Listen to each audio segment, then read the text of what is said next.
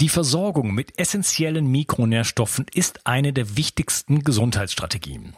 Du brauchst sie für den Energiestoffwechsel in den Mitochondrien, für deine Entgiftung und normalen Stoffwechselfunktionen. Dabei ist es heutzutage schwieriger denn je, diese Mikronährstoffe über die Nahrung aufzunehmen. Dazu kommt noch, dass wir heutzutage durch die vielen Stressfaktoren, denen wir ausgesetzt sind, einen höheren Bedarf haben. Ich habe diesen Bedarf erkannt und war mit den bisherigen Produkten am Markt schlichtweg nicht zufrieden oder einverstanden. Daher habe ich mich aufgemacht und das wahrscheinlich umfangreichste Multinährstoffpräparat am deutschen Markt entwickelt. Das Ergebnis nennt sich 360 Vital.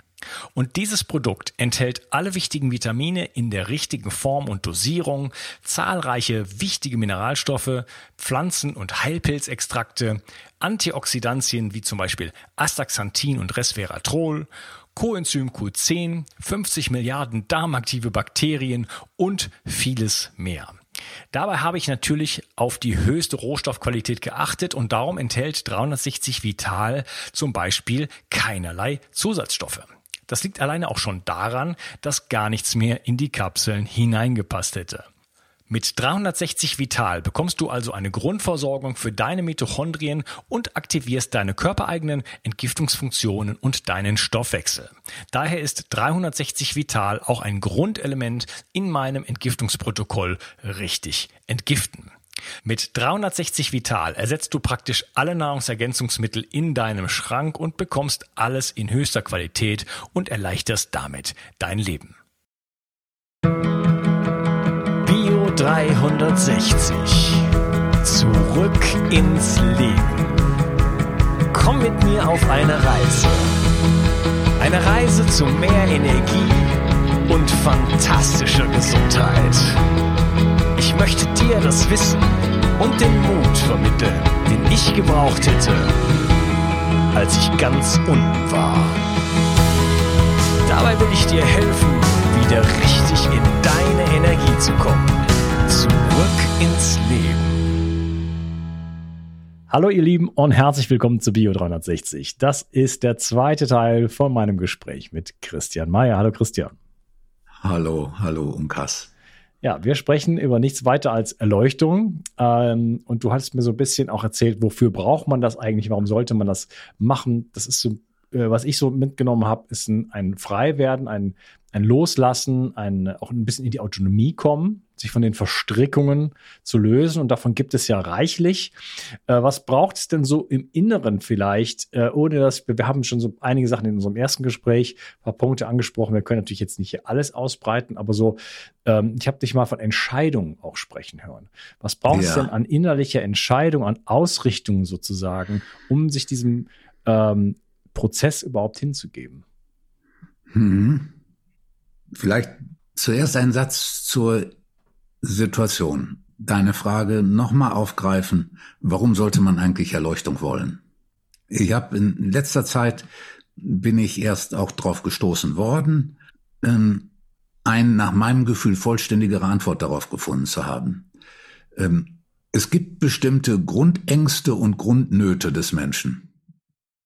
Zum Beispiel das Alleinsein das Alleinsein ist jetzt nicht einfach nur so, ah, ich habe am Wochenende, treffe ich niemanden, sondern sich innerlich auf eine trostlose Weise einsam und allein zu fühlen, nicht verbunden, getrennt, das ist dieser entscheidende Punkt. Und dann gibt es noch zwei andere Grundnöte. Das eine ist die Grundnot, Angst vor Verletzung, vor Tod, vor Begrenzung, vor Schmerz, vor Krankheit. Und die dritte Grundnot, die war für mich neu, die habe ich erst, auf die bin ich erst in diesem Sommer gekommen. Die dritte Grundnot ist die Verzweiflung angesichts des Widersinns und der Unvernunft in dieser Welt und des Widersinns und der Unvernunft des menschlichen Leidens, insbesondere des menschlichen Leidens, das Menschen sich gegenseitig zufügen. Diese innere Not der Verzweiflung, die ist die dritte Grundnot und um Erleuchtung oder um da rauszukommen, kann man es nicht in dieser materiellen Welt, sondern nur in der tieferen Wirklichkeit. So, das ist die, das ist die innere, das ist der innere Grund, das ist der innere Grund. Das hat nicht so viel damit zu tun, wie gut es mir subjektiv geht. Es gibt auch viele Menschen, die eben gerade sagen, ich habe jetzt eigentlich alles, eine Frau, eine Karriere, ein gutes Auto, ein Segelboot. Aber ich merke, das kann es nicht alles sein. Da muss etwas anderes sein. Das ist die innere Situation. Und das hast du jetzt angesprochen, die Frage der Entscheidung. Ich bin in meiner Arbeit. Da, da ich kurz, kurz da reingrätschen kann. Ja. Also das Leiden beenden, eigentlich so wie die Buddhisten es auch frame, oder? Also du hast äh, vorher mal gesprochen im ersten Teil auch von dem Leiden unter dem Anspruch, du hast da jemand zitiert, äh, nicht leiden zu müssen. Ja, ja, ja, also, ja, also ja, ja. bloß keine schlechten Gefühle äh, erfahren. Es muss ja immer Blumenwiese ja. sein. Ja. Die, die Werbeversprechung, die Versprechung einer falsch verstandenen Selbstverwirklichung, dauerhaftes Glück in dieser Welt zu finden, das findet man wirklich nicht, weil die Konflikte so sind. Und das macht auch einen Teil des Reizes dieser Welt aus. Weil Konflikte sind auch Ursache von Wachstum. Diese materielle Welt ist konflikthaft, polar und dual und entwickelt sich auf diese Weise. Aber ist nicht dazu da, um dauerhaftes Glück oder auch nur Erfüllung zu ermöglichen. Und der, An und, der, und der, Anspruch daran, die Idee, es ist ja erstmal eine, eine Kognition, äh, erzeugt natürlich Widerstand, vor allen Dingen, wenn das immer in, in, in Konflikt, Konflikt, gerät mit der Realität und dadurch genau ist das so, so das nährt sich dann selber. Ne? Ähm, plus, was du angesprochen hast, äh, okay, Verzweiflung, wenn man jetzt auch jetzt mal wieder in die Welt schaut, aber das war zu allen Zeiten möglich, denkt man sich, what the fuck? Diese Menschheit äh, schadet sich nur selber. Äh, selbst wenn es mir ja. gut geht, ist da draußen so viel Leid und eigentlich ne, so eine Verzweiflung, so äh, ja. wenn man, zumindest wenn man hinschaut, ne, andere Leute versuch, versuchen dann auch explizit nicht hinzuschauen, was auch, was ich auch anerkenne. Ja, ja, aber trotzdem so, eine, so, ein, so ein Grundgefühl von, da, äh, da ist so viel Leiden, ähm, da, da, ja, da, da komme ich dann auch nicht raus. Und Erleuchtung ja. äh, bringt mich auf eine andere Ebene und kann mich aus diesem Leiden, also nicht aus dem also ins die totale Glückseligkeit rausbringen, aber aus diesen aus diesen Verstrickungen und diesem diesem Leiden. Habe ich das richtig verstanden? Ja, weil Erleuchtung zu suchen braucht die vollständige Akzeptanz des Schmerzes, der Unvollkommenheit und der Konflikthaftigkeit dieses Daseins. Ähm, wenn diese in der Werbung und nicht nur in der Werbung, auch in der Philosophie dieses dauerhafte Glück versprochen und immer wieder als kontinuierlich möglich, dann leidet der Einzelne vor allem deswegen, weil er dann glaubt, dass er schuld sein muss weil es sieht so aus, als wenn die anderen alle in diesem Glücksmodus sind, bloß man selbst nicht. Und wenn die anderen das alle können, ja, dann muss es ja an mir liegen. Irgendwas mache ich falsch. Und das verstärkt diese innere Not und dieses innere Leid. Diese Welt ist spannend, aber konflikthaft. Solange ich, der Mensch hat ja zu Recht eine Sehnsucht nach Erfüllung und glücklich werden und hat irgendwie ein inneres Wissen, dass Menschsein, wie hat einer gesagt, wenn das Leben, wenn das alles wäre und es geht dann so vorüber in diesen Kompromissen und dass man gerade es überstanden hat, dann wäre das ganze Leben wie ein Witz ohne Pointe. Das hat mir gefallen. Und äh, ja, und in dieser Situation ist dann die Frage, wie findet man daraus? Und wie findet man, wie findet man Erleuchtung? Und da hattest du angeregt, drüber nachzudenken, was sich in der neueren Zeit in meiner Arbeit entwickelt hat und was sich verändert hat und was sich weiterentwickelt hat. Ne? So habe ich dich verstanden. Genau. Und wir wollten ja. über die Entscheidung sprechen, was ist so die, die innere Ausrichtung, ne? Was ist ja. so, was muss ja. in mir passieren, bevor ich vielleicht durch den Prozess gehe, aber was ist so, was steht da vielleicht so am Anfang? Ich habe, muss das als Prozess darstellen, ich habe in meiner Arbeit mich gefragt, was unterstützt Menschen, Erleuchtung zu finden? Und bin dann auf sieben Schritte gekommen, die ich nur kurz nennen will. Der erste Schritt ist, sich entscheiden, was man will. Der zweite Schritt, fühlen, ohne etwas damit zu tun. Nicht wie in traditioneller Meditation das Fühlen und Erleben dissoziieren und nur beobachten und mich da raushalten, sondern mich bewegen, berühren lassen, aber nichts damit tun müssen. Der dritte Schritt ist auch drei Schritte zurücktreten und alles beobachten, also sowohl als auch. Der vierte Schritt ist meine Verhaltensmechanismen, die Strukturen erkennen. Das geht am besten mit dem Enneagramm und der Charakterfixierung. Der fünfte Schritt ist den Körper lösen, weil in jeder spirituellen Richtung heißt es, das annehmen, was ist. Und das Annehmen, was ist, impliziert natürlich die Gefühle annehmen, die auftauchen und die einen umtreiben. Und das aber zu können, die Gefühle anzunehmen, wie sie sind und zu fühlen, wie sie sind, dazu muss der Körper gelöst sein, sonst ist es nur ein Wunsch und kann sich nicht verwirklichen. Und der sechste Schritt ist, sich mit der Vergangenheit aussöhnen, weil wenn ich da so verstrickt bin, bin ich innerlich nicht nur unglücklich, sondern auch so erfasst davon, dass ich gar nicht offen genug fürs Loslassen bin und dass ich gar nicht offen genug für die Gegenwärtigkeit bin. Und der siebte Schritt ist, sich mit den Ängsten auseinanderzusetzen und insbesondere den Todesängsten. Und im, gerade im siebten Schritt findet auch die Auseinandersetzung mit der Konflikthaftigkeit, mit der Endlichkeit, mit der Sterblichkeit und mit dem, mit der mit dem verhältnismäßigen Ausgesetztsein dessen, was mir das Schicksal zumutet oder schenkt. So, das ist der siebte Schritt. Jetzt taucht bei mir gerade Unsicherheit auf, will ich äh, ganz ehrlich teilen, weil du sagst, erster Schritt Entscheidung, ob wir davon schon drüber gesprochen haben in dem Sinne. Dann möchte ich meine Frage auf jeden Fall nochmal modernisieren, sozusagen. Was ist so das Neue jetzt? Was ist so in, ja, das kommt letzten, jetzt. Genau, in der, in, der, letzten Zeit in deiner Arbeit neu ja, entstanden. Ja, das kommt jetzt. Mit den sieben Schritten habe ich mit den Menschen erfolgreich gearbeitet. Menschen haben Erleuchtung gefunden. Es gibt immer mehr Menschen, die Erleuchtung gefunden haben, mit denen ich weiterarbeite, dass sich die Erleuchtung vertieft. Und Immer wieder habe ich darüber nachgedacht, wie die notwendigen Veränderungen schneller und und äh, wirksamer werden können. Und dann habe ich ein Phänomen beobachtet. Da haben Schülerinnen und Schüler mich draufgebracht, obwohl ich wusste es natürlich, aber ich wusste es nicht richtig, haben mich draufgebracht mit folgenden Erzählungen.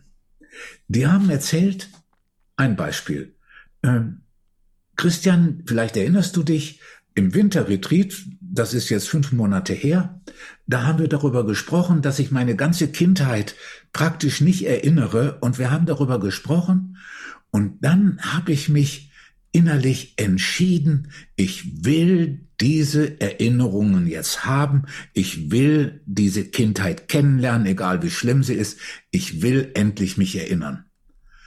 Und dann hat es vier Wochen gedauert, bis mir alles vor zehn Jahren, bis zehn Jahre einfiel, bis zwölf Jahre konnte die sich nicht erinnern.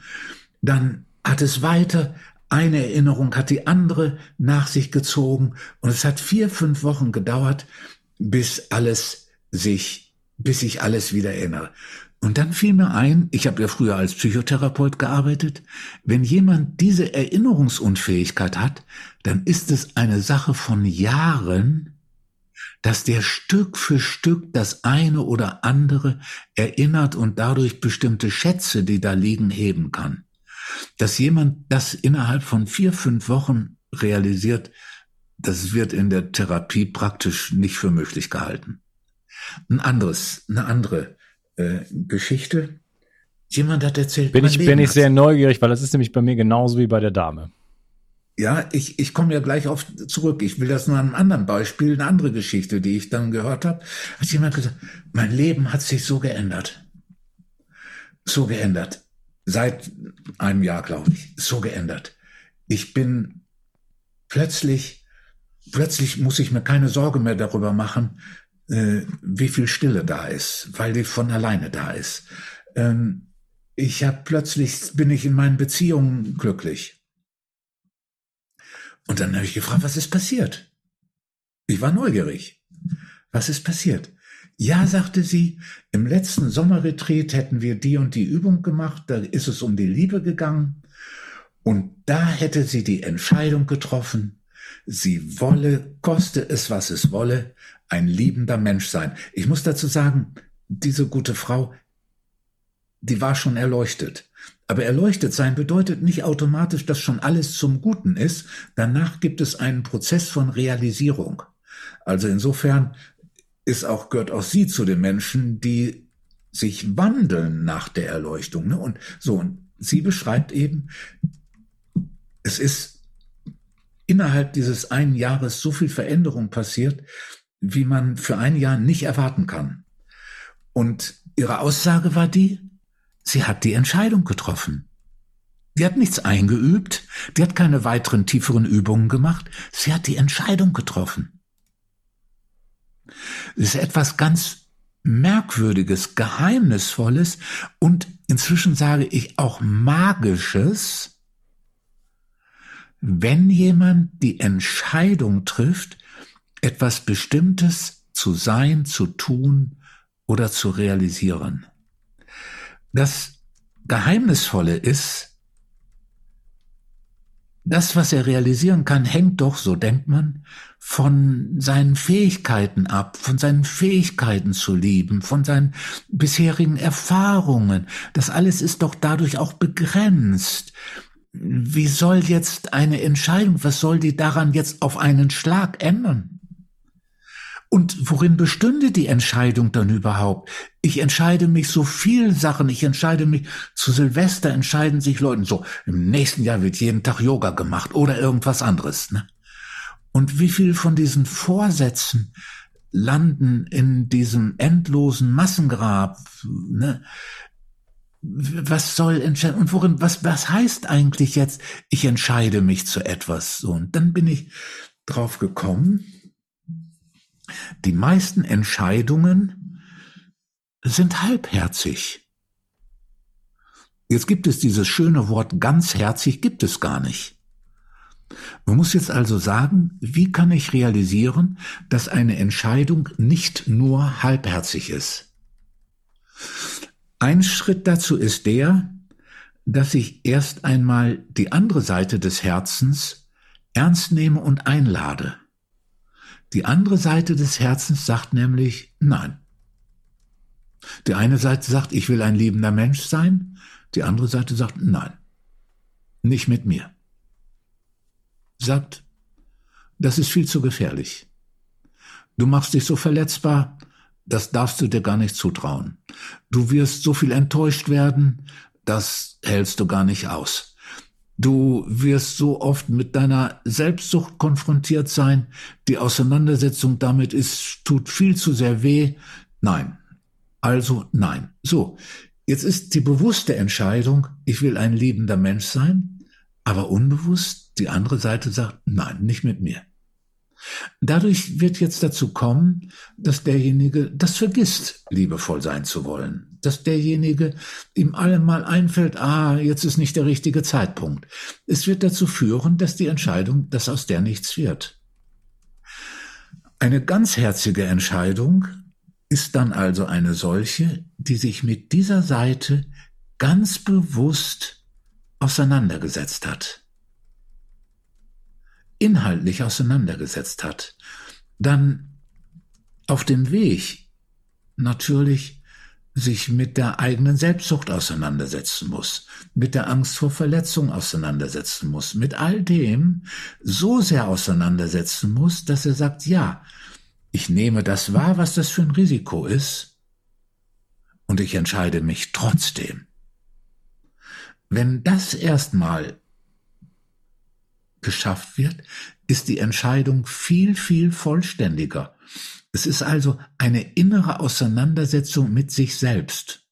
So muss man das nennen. Eine innere Auseinandersetzung mit sich selbst. Und stellt, man, stellt man sich da Fragen? Ja. Stellt man einfach der anderen Seite Fragen? Also ich, ich versuche mal in meine Worte kurz zu fassen. Ich möchte die Entscheidung, ich jetzt zum Beispiel, äh, treffen, ich möchte mich an meine Kindheit wieder erinnern. Ne? Ja. Da gibt's also ja. den Teil, der sagt, äh, das wäre ja ganz toll, da ist ja irgendwie alles verschütt, kann ja nicht sein. Und dann gibt's vielleicht den Teil, der sagt, nee, da habe ich Angst vor. Ja. Also das kann ja nicht mit, mit rechten Dingen äh, äh, zugehen, dass diese, dass andere Menschen sich komplett an alles erinnern und ich nicht. Da muss ja irgendwas vorgefallen sein. Äh, das, das ist eine Gefahr, der möchte ich mich nicht aussetzen. Ne? Also es gibt ja. vielleicht diesen, diesen Teil, diesen andere Teil des Herzens, der sagt, nee, das ist, äh, das, da habe ich Angst vor, das ist, das ist für mich zu riskant. Gut, Geh wenn diese Seite das jetzt sagt, was wirst du antworten? Weiß ich nicht, könnte ich zum Beispiel sagen, ja, schau mal, aber das, das Potenzial ist ja groß, dann auch für Heilung und vielleicht werden wir beide ja zusammen freier sein können, äh, wenn wir uns die Dinge dann auch angeschaut haben. Es sind ja nur Erinnerungen.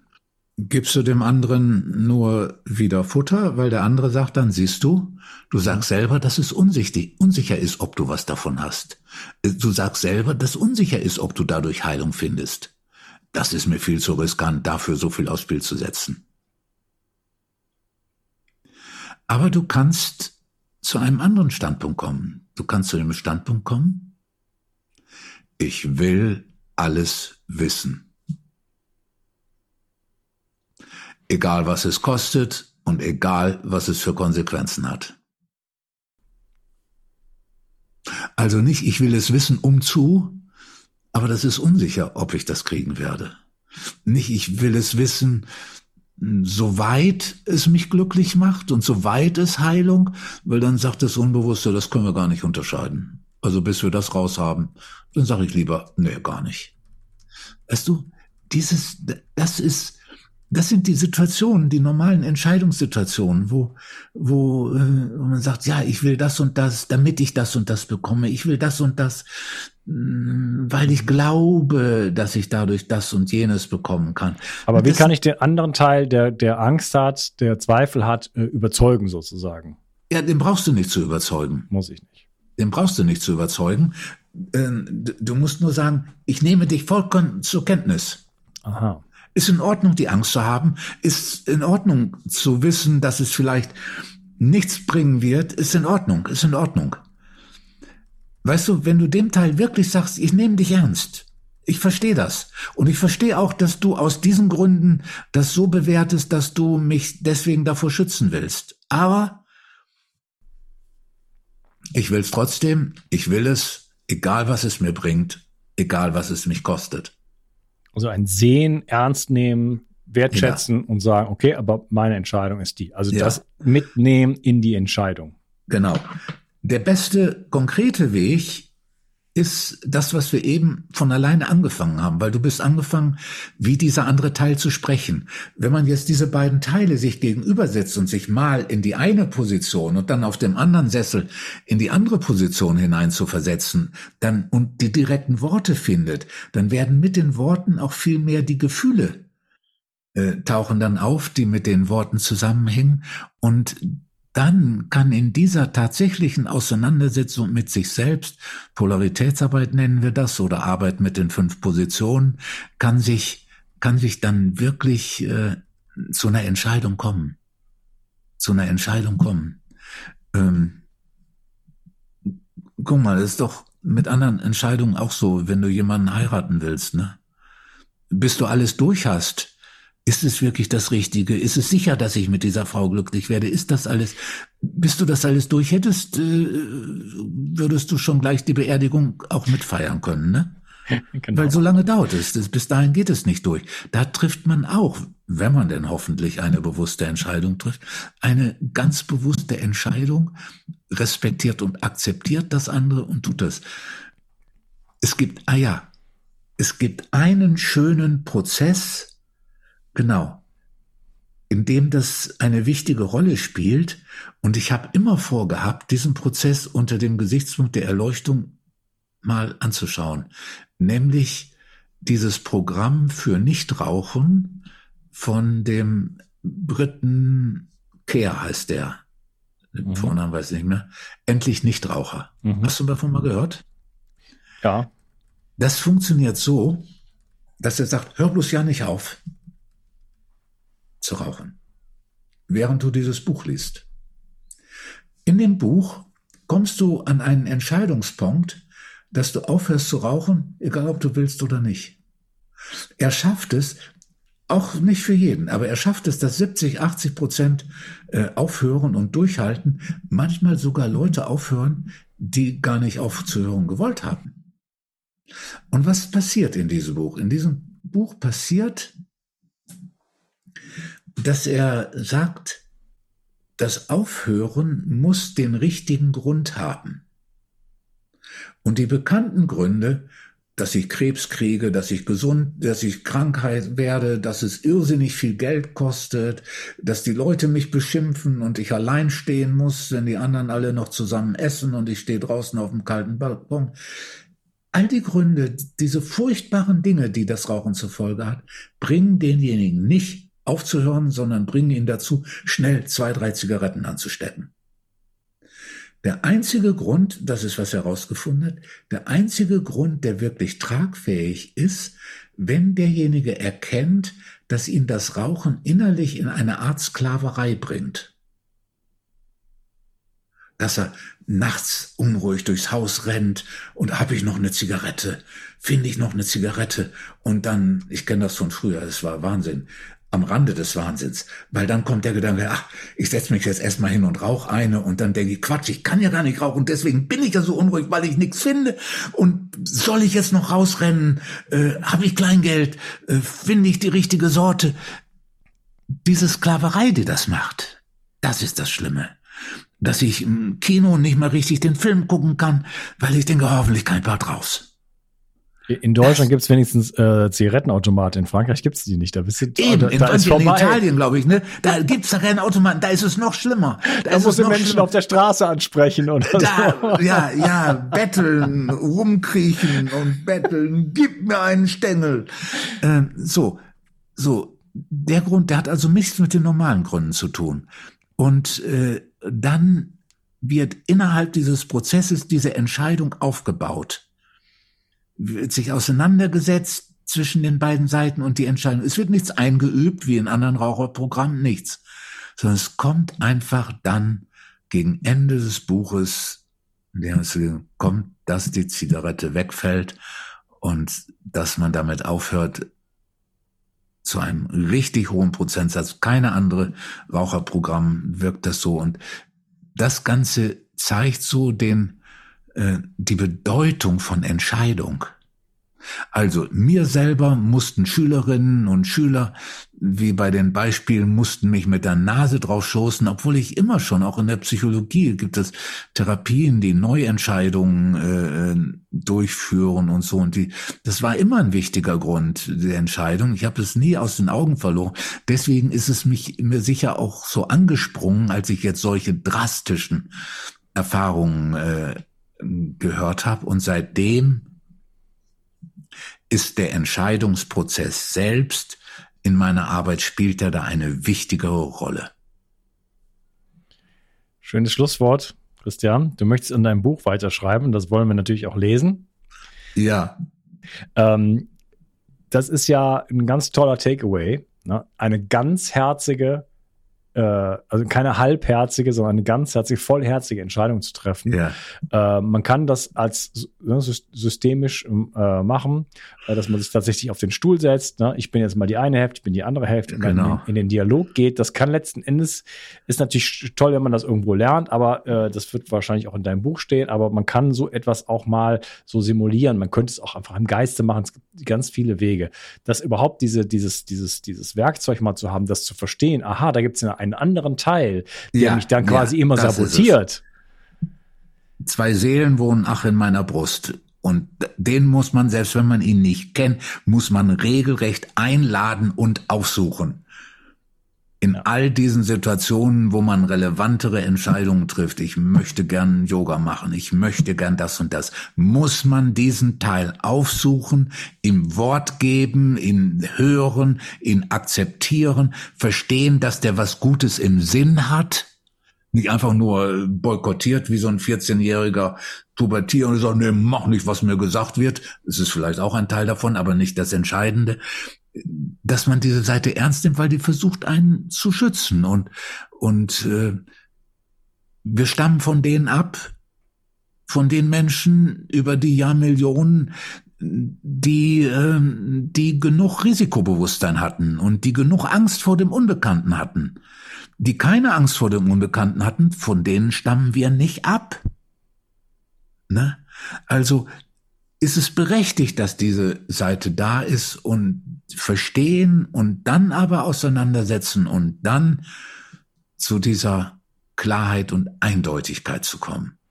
Und solange diese Seite im Dunkeln liegt, wirkt sie dann doch wie ein, wie ein Saboteur, das ist wie ein Kind, was, was keine Liebe bekommt, was nicht gesehen wird, ne? Ja, braucht ja. dann Überlebensstrategien und die können dann auch toxisch sein, weil es hat ja gar keine andere Wahl. Und in dem Moment, wo ich es aus, dem, aus, dem, aus der Dunkelheit heraushole, anschaue und sage, genau. ich sehe dich und ich, ich, ich fühle mit dir, ich kann diese Bedürfnisse verstehen und trotzdem möchte ich mit dir zusammen diesen Weg gehen und mit dir ja. zusammen diese Entscheidung treffen. Ja, vielen lieben Dank. Christian.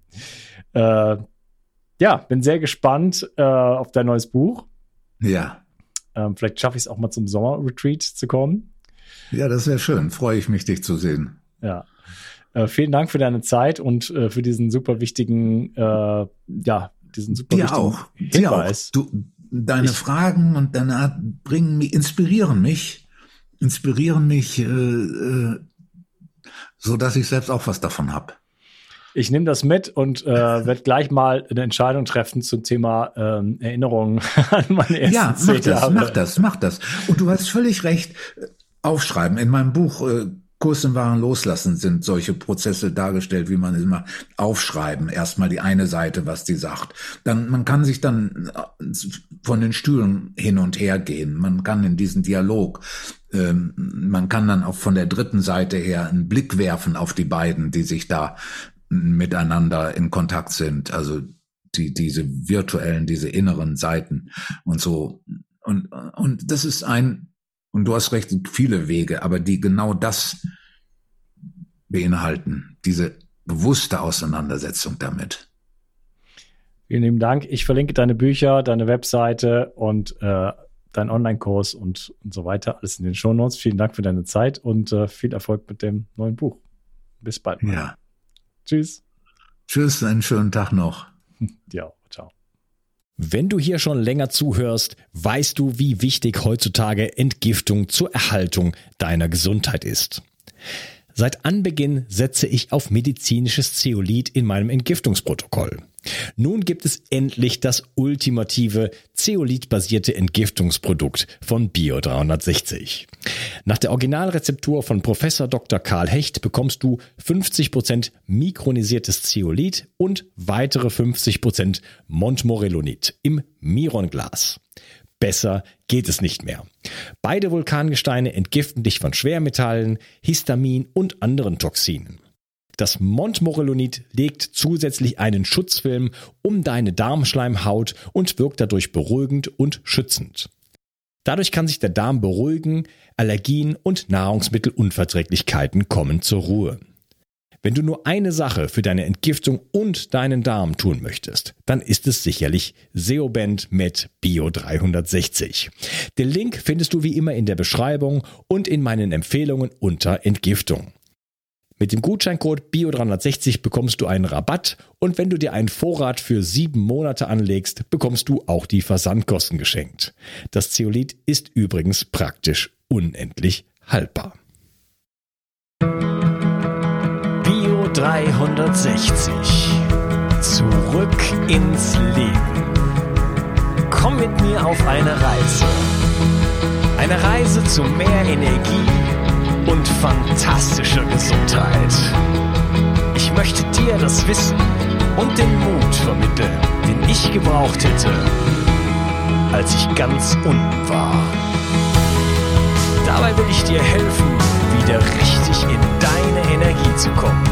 Zurück ins Leben.